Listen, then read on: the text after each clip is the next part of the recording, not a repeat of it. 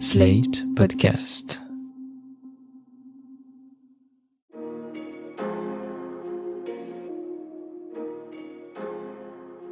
Bonjour et bienvenue dans Le Monde Devant Soi, le podcast d'actualité internationale de Slate.fr. Je suis Christophe Caron et je suis en compagnie de Jean-Marie Colombani, directeur de la publication de Slate. Bonjour Jean-Marie. Bonjour Christophe. Et d'Alain Frachon, éditorialiste au Monde et spécialiste des questions internationales. Bonjour Alain. Bonjour Christophe. A few moments ago, Buckingham Palace announced the death of Her Majesty Queen Elizabeth II. Königin Elisabeth II ist tot.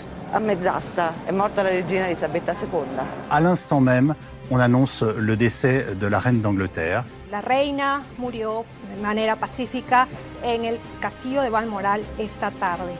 C'est une page de l'histoire du Royaume-Uni, du Commonwealth et du monde qui se tourne ce soir. La reine Elisabeth II est morte à l'âge de 96 ans, dont 70 ans de règne. The impact of her death will reverberate across the Commonwealth and the world. Vous l'avez entendu, ce jeudi 8 septembre, le palais de Buckingham a annoncé la mort de la reine Elisabeth à l'âge de 96 ans, après une journée de rumeurs provoquée par un communiqué évoquant un état de santé préoccupant, publié à la mi-journée. Une disparition à un moment critique pour le Royaume-Uni, pris dans une crise économique particulièrement dure, avec une inflation à deux chiffres, une augmentation inédite du prix de l'énergie pour les ménages, une grogne sociale qui ne s'affaiblit pas, et l'impact difficile d'un Brexit qui ne semble pas en finir. Si le rôle politique des souverains britanniques est quasi nul, et si l'avenir du pays repose désormais sur la nouvelle première ministre, Liz Truss, nommée officiellement par la reine lors de sa dernière apparition, ce changement de souverain ne sera sans doute pas sans effet sur le pays et peut-être même sur l'avenir de la monarchie, même si, selon les récents sondages, les sujets britanniques y semblent toujours très attachés. Des sujets qui ont dû attendre de longues heures avant d'apprendre officiellement la disparition de leur souveraine, le temps que les membres de la famille royale rejoignent la résidence de Balmoral en Écosse. Le Royaume-Uni est désormais en deuil pour dix jours, en hommage à celle qui aura été la plus ancienne chef d'État du monde et à qui succède désormais le prince Charles sous le nom de Charles III. Jean-Marie, pour commencer, j'aimerais savoir, pour vous, comment Elisabeth II a marqué la monarchie britannique? Elle l'a marqué par sa longévité, bien sûr, et aussi par ce qu'elle a accompagné une période qui a été riche en transformations de toutes sortes. La précédente qui a eu cette longévité, ou presque, c'est évidemment la reine Victoria. On parlait d'ailleurs d'une ère victorienne, parce qu'il y avait une homogénéité, au fond, tout le long de la période où Victoria a régné. Il n'y aura pas une période élisabéthaine, parce qu'elle a accompagné, elle, des transformations incessantes. Elle est aussi impératrice, elle est encore à la tête d'un empire quand elle est couronnée reine du Royaume-Uni. Et elle termine dans une période où on s'interroge sur la préservation de l'unité du Royaume-Uni, c'est-à-dire est-ce que l'Écosse ne va pas se détacher, est-ce que les Irlandais du Nord qui ont voté pour la première fois pour un parti favorable à la réunification ne vont pas eux aussi être tentés de se détacher? Bref, est-ce que le royaume ne va pas devenir tout simplement le royaume d'Angleterre? Donc au fond, elle accompagne le déclin de la Grande-Bretagne. Cette période de déclin, elle l'accompagne du mieux possible puisqu'elle bénéficie d'une affection du plus grand nombre, mais c'est quand même cela qui marque euh, sa période et euh, elle devient reine en pleine guerre froide. Son premier premier ministre, c'est Winston Churchill. Au fond, elle nous quitte au moment où les Anglais subissent les conséquences désastreuses du Brexit. Et entre-temps, il y a eu de multiples transformations, de multiples changements.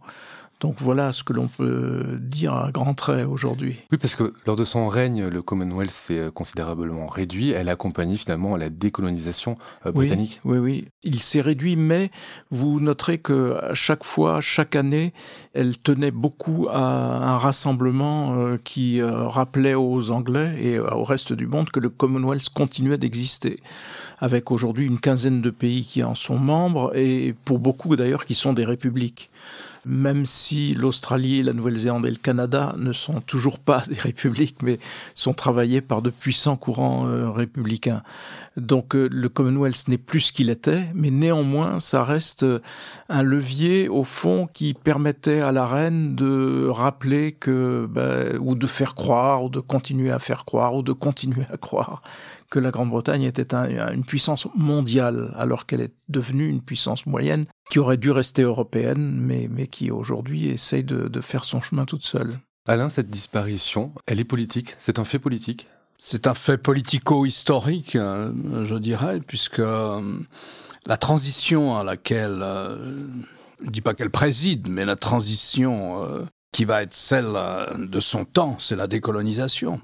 Donc en ce sens, oui, c'est un fait historico-politique important. Alors on peut dire que l'Empire britannique a décliné, mais il reste quelque chose de l'Empire, c'était elle, d'une certaine manière. Et c'est la monarchie, dans ce type de monarchie, on peut dire. ce qui est intéressant, c'est d'essayer de, de une typologie des monarchies. Là, on rentre dans la politique et voir à quoi ça sert, quelle est la fonction de la monarchie. Si vous prenez l'Europe, où les monarchies doivent être majoritaires, hein, et les républiques minoritaires, mais prenons ne serait-ce que les monarchies du Nord, ce sont des monarchies de la modestie, de la discrétion, où euh, les monarques cherchent à incarner la classe moyenne. Le succès des Windsor est plus ambigu et, et c'est une, une sorte de contradiction euh, qu'ils ont sublimée. La monarchie britannique est une monarchie d'exposition une monarchie de défilé, une monarchie de carrosse, d'apparat, de théâtre, parce que le peuple britannique, et particulièrement les Anglais, sont des gens de théâtre. C'est une monarchie très largement filmée constamment filmée dans, dans les journaux, dans les magazines, et c'est une monarchie de cérémonie.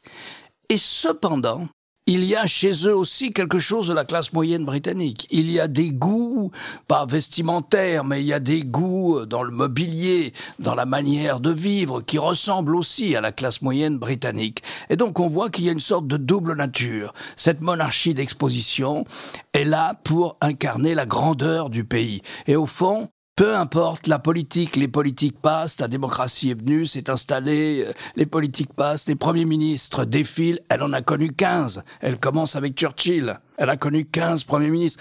Et je crois tous les présidents français depuis René Coty. Avant même, puisqu'elle a connu Vincent Mais elle n'était pas reine encore, elle l'a connue alors qu'elle était princesse seulement. Mais néanmoins, elle les a tous connus. Et il y a forcément ce rôle de l'incarnation d'une manière de stabilité on a gardé cette monarchie de représentation alors que l'Empire n'est plus là. Hein, c'est un des restes de l'Empire. Les carrosses, les uniformes, les cérémonies, l'omniprésence picturale de la monarchie, et pas simplement de la reine, de son mari, mais de toute sa famille.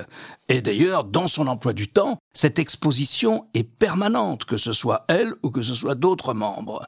Donc c'est une monarchie flamboyante, théâtrale. Voilà ce qu'on peut dire sur ses fonctions. Et ça a joué un rôle ça a assuré la transition avec la fin de l'Empire. C'est peut-être la fin de l'Empire, mais on a gardé ça. C'est peut-être, euh, Jean-Marie parlait du déclin, on peut dire aussi l'arrivée dans la modernité démocratique, où la classe moyenne devient majoritaire, de la Grande-Bretagne, parallèlement à ce qui s'est passé en France, de la même manière que ça s'est passé en France. Mais eux avaient ça, qui incarnait une sorte de stabilité. Alain a parlé de la flamboyance de la monarchie euh, britannique sous le règne d'Élisabeth II. Est-ce que on peut s'attendre à un changement euh, de braquet avec euh, l'arrivée de Charles III, du nouveau roi Charles III, qui lui imagine une monarchie plus resserrée? Quel type de monarque il peut être, d'après ce qu'on a vu du prince Charles?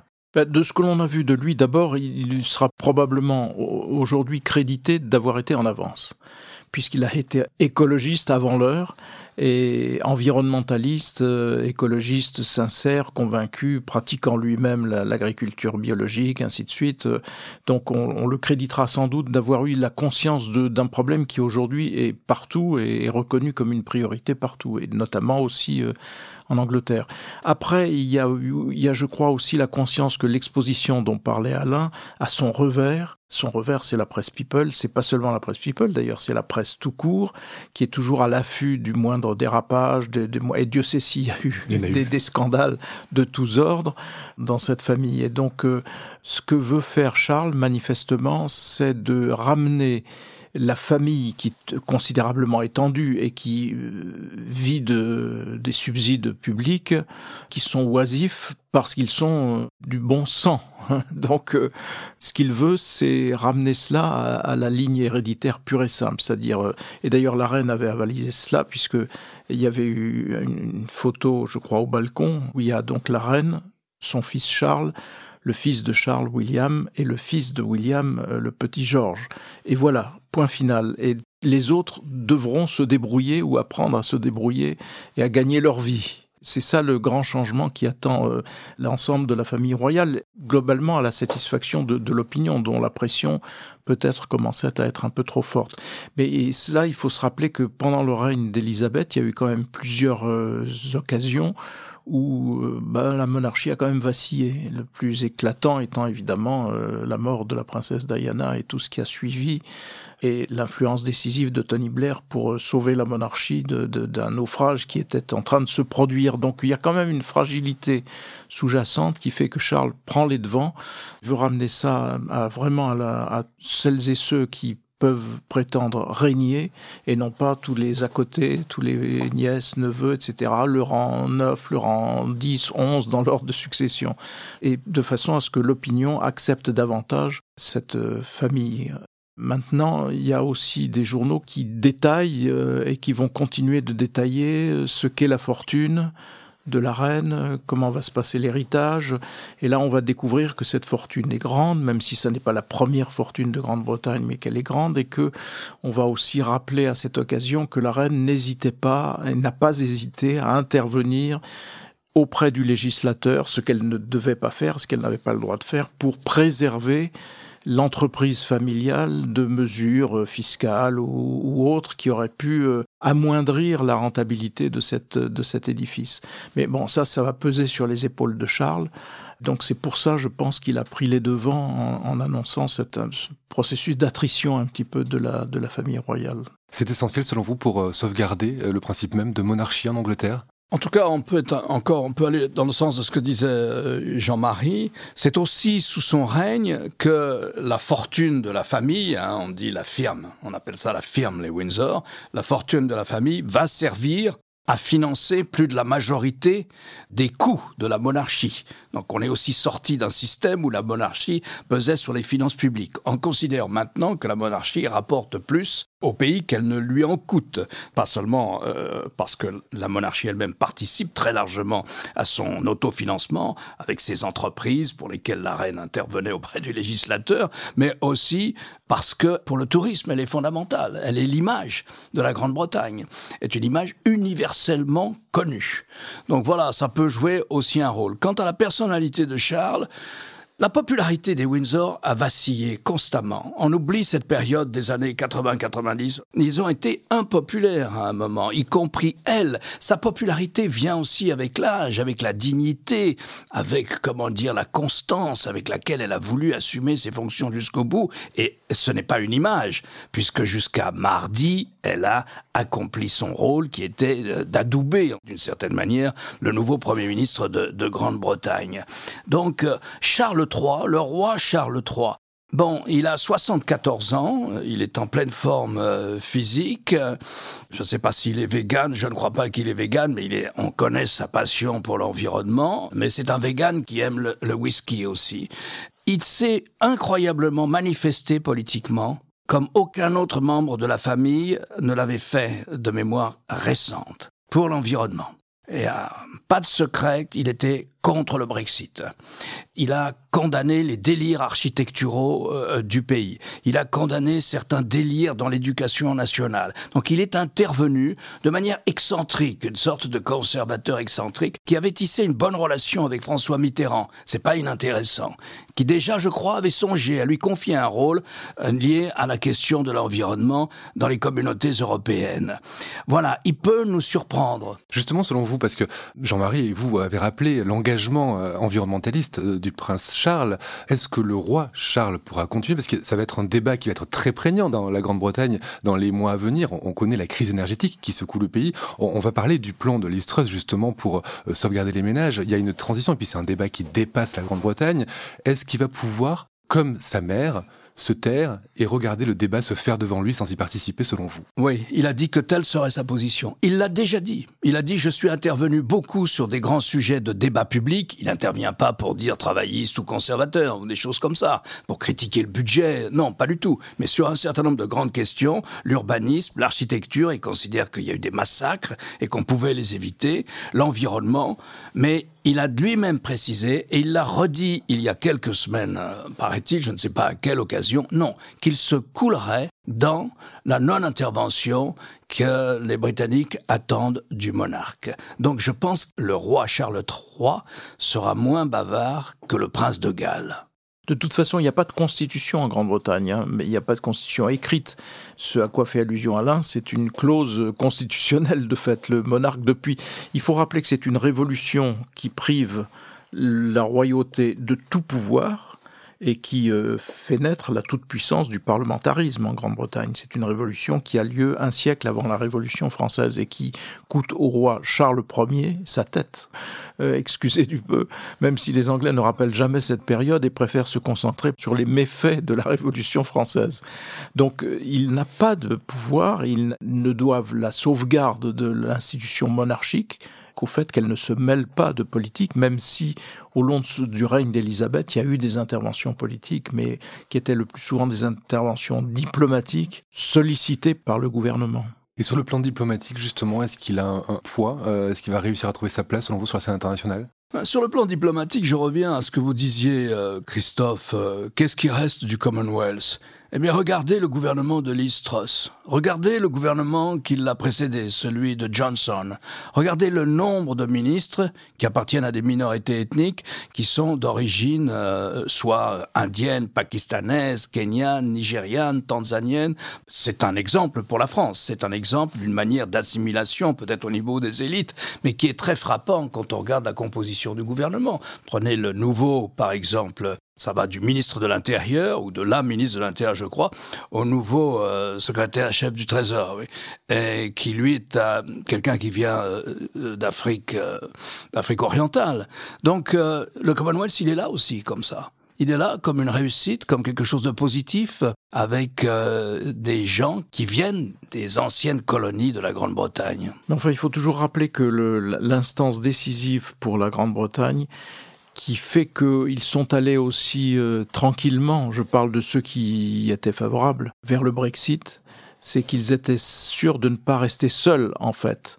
Et on ne peut pas raisonner dans une solitude absolue de la Grande-Bretagne. Il faut inclure les États-Unis, dont la Grande-Bretagne est devenue, ou va devenir chaque jour davantage un satellite en fait, mais les États-Unis, le Canada, l'Australie et la Nouvelle-Zélande.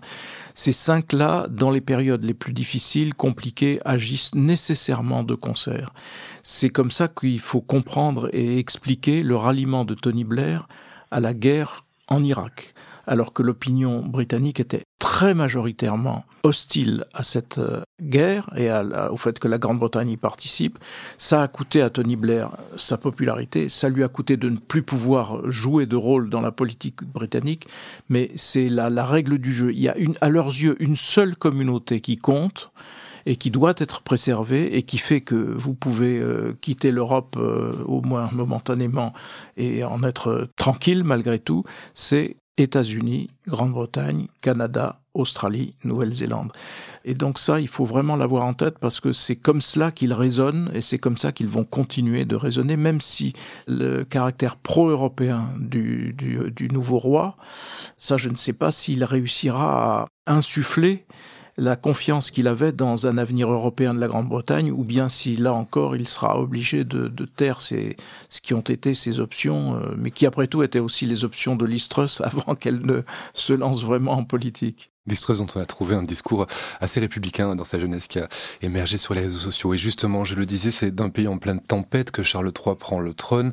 Listrus euh, a été choisi par le Parti conservateur euh, cette semaine euh, sans faire l'unanimité hein, chez de nombreux politiques et, pas beaucoup plus dans la population. Je parlais de pays dans la tempête car ce sont les mots qu'elle a elle-même employés dans son premier discours. Quel est l'état actuel économique du Royaume-Uni? Oh ben, c'est un état de grande difficulté. De toute façon, il y a une conjonction de des effets du Brexit, par exemple, le Brexit a été euh, décrété parce que il fallait échapper à la bureaucratie dite bruxelloise. Mais cette bureaucratie a augmenté, multiplié par 10 depuis que la Grande-Bretagne est seule. Voilà, c'est une réalité qui pèse aujourd'hui dans la vie quotidienne des, des, Britanniques. Il y, a, il y, a, donc les effets du Brexit et les effets de la crise énergétique aggravée par évidemment la guerre euh, entre la Russie et l'Ukraine, et puis la conjoncture elle-même économique qui est euh, au resserrement des taux d'intérêt, donc au resserrement du rythme de la croissance pour essayer de faire reculer l'inflation. L'inflation en Grande-Bretagne est plus forte que partout ailleurs en Europe. La menace de baisse du produit intérieur est plus forte que la, le ralentissement de la croissance sur le continent européen. Voilà, c'est au fond un concentré de toutes ces difficultés que doit affronter le, la nouvelle Premier ministre. Nouvelle première ministre qui a d'ailleurs un peu surpris lors de ses premières prises de décision en annonçant des mesures plutôt interventionnistes alors qu'elle est qualifiée de très libérale, voire thatchérienne. Quel est euh, ce plan qui passe presque inaperçu du coup avec la, disparition de la reine Alain? C'est quoi les, les, intentions de Liz pour, euh, pour le pays? C'est intéressant parce qu'à peine installée à Downing Street, elle fait exactement le contraire de ce qu'elle a dit pendant la campagne. Mais ça reflète bien qui elle est, totalement opportuniste. Elle a commencé, euh, vous l'avez rappelé, elle a commencé euh, plutôt au centre-gauche, chez les libéraux démocrates. Elle était contre le Brexit, c'était une partisan de rester dans l'Union européenne. Contre la monarchie. Elle était contre la monarchie, elle a milité pour l'abolition de la monarchie quand elle était jeune. Donc euh, c'est un parcours totalement opportuniste dans lequel il est difficile de trouver une ligne idéologique. C'est pas du pragmatisme, c'est de l'opportunisme. Non, parce que n'oubliez pas, comment arrive-t-elle au pouvoir? Elle arrive au pouvoir parce que le groupe parlementaire conservateur a démissionné de force le Premier ministre. Donc, euh, à ce moment-là, le Premier ministre s'en va, il sort, et on organise une primaire dans l'électorat conservateurs, les gens qui ont une carte, qui sont encartés, 200 000 personnes en l'espèce, pour désigner le nouveau Premier ministre, lequel n'a aucune obligation d'appuyer sa légitimité sur de nouvelles élections. Le mandat court pendant deux ans et demi encore. Je ne sais pas si elle estimera devoir faire ce qu'avait fait Boris Johnson. Il avait été nommé dans les mêmes conditions, après avoir lui-même participé à une sorte de coup d'État contre Theresa May, qui avait été mal élue d'ailleurs, mais enfin élue quand même. Il fait tomber Theresa May, il y a des primaires il les remporte, mais il sollicite une légitimité plus forte en provoquant des élections qu'il gagne haut la main avec une majorité de 80 à 100 députés aujourd'hui et qui va être celle de Madame Truss. Donc elle n'a pas vraiment intérêt à convoquer les élections générales parce qu'en ce moment, les sondages donnent plutôt la majorité, donneraient la majorité aux travaillistes. Et pour gagner les primaires, ça c'est la, mécanique très dangereuse des primaires. Hein. On célèbre toujours la démocratie jusqu'à la désignation des candidats par le vote des militants. Oui, eh ben, faut regarder ce que ça donne, si vous voulez. Pour séduire cet électorat et battre ses concurrents, elle s'est alignée à la droite de la droite. Elle a tenu un discours qu'elle prétend être thatcherienne. Mais bon, Thatcher, elle, avait gagné trois fois les élections. Elle n'a pas encore gagné une seule élection générale, Madame Trust. Et quand elle arrive au gouvernement, elle se rend compte tout de suite que, au fond, pour la classe moyenne britannique, pour à peu près 45 à 50% des Britanniques, vont avoir une note d'énergie à la maison. Je ne parle pas des commerces, des entreprises, les services. Non, à la maison, qui va exploser entre 50 à 70% de plus. Or, c'est très simple. Pour la classe moyenne et pour les employés, les ouvriers, la note d'énergie à la maison, c'est 35 à 40% de revenus. Donc autrement dit, la baisse des revenus serait équivalent à celui d'une forte récession. Bon, elle a bien compris que c'était inadmissible. L'État va intervenir. C'est toujours des mécanismes de compensation, comme, euh, comme en France, qui s'installent, comme en Allemagne aussi d'ailleurs. Et il n'est plus question de faire du, du Thatcher. Or, pendant la campagne électorale, elle avait dit pas d'intervention d'État sur le marché de l'énergie elle fait tout de suite le contraire. Donc c'est ça. Alors je ne sais pas à quoi on peut s'attendre. Elle n'a pas de boussole idéologique, à mon avis. C'est une femme de pouvoir, certainement. Elle a réussi un parcours politique assez étonnant, mais euh, on ne se souvient pas d'elle ni comme euh, ministre de l'Éducation junior, ni comme secrétaire au Foreign Office, ce qu'elle a été, sinon qu'elle avait le talent de dire du mal de tout le monde, notamment des Américains et des Français. Voilà, donc euh, c'est pas forcément un très bon départ en ce moment. C'est vraiment une manière extraordinairement opportuniste de considérer la politique. En tout cas, elle a un levier qu'elle a commencé d'exploiter c'est d'être euh, anti-française et, et anti-Macron. Donc, en, oui, je rappelle qu'elle ne savait pas si c'était oui, un ami savait ou un pas si Emmanuel Macron était un ennemi. C'est totalement aberrant. Euh, Non seulement aberrant, mais c'est une provocation et vraiment destinée à, aux extrêmes du Parti conservateur et flatter un sentiment euh, anti-français qui doit continuer d'exister dans, dans certaines parties de l'opinion britannique. Mais donc, ça montre en effet qu'elle est prête à tout et à peu près n'importe quoi. Donc, euh, et à Bruxelles, on s'attend à avoir une interlocutrice sans foi ni loi. Euh, un peu à la manière de Boris Johnson, c'est-à-dire euh, on signe des trucs mais on les respecte pas.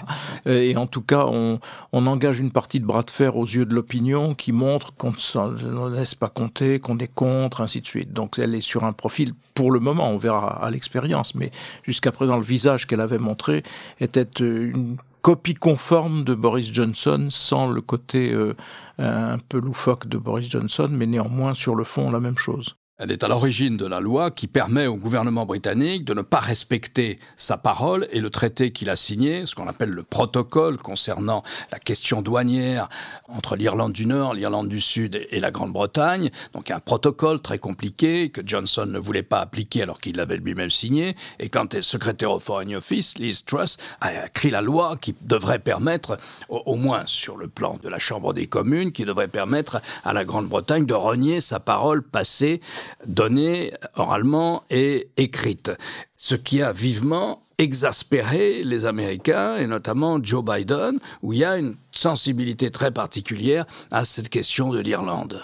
Joe Biden étant lui-même d'ascendance irlandaise, donc euh, on pense qu'il sera vigilant aussi là-dessus.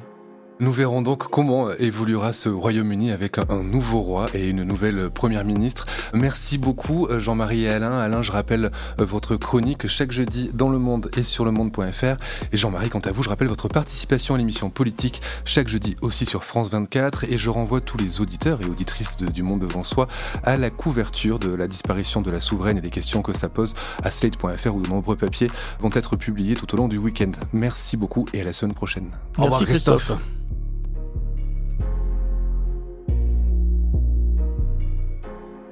Retrouvez le monde devant soi chaque vendredi sur slate.fr, votre plateforme de podcast préférée.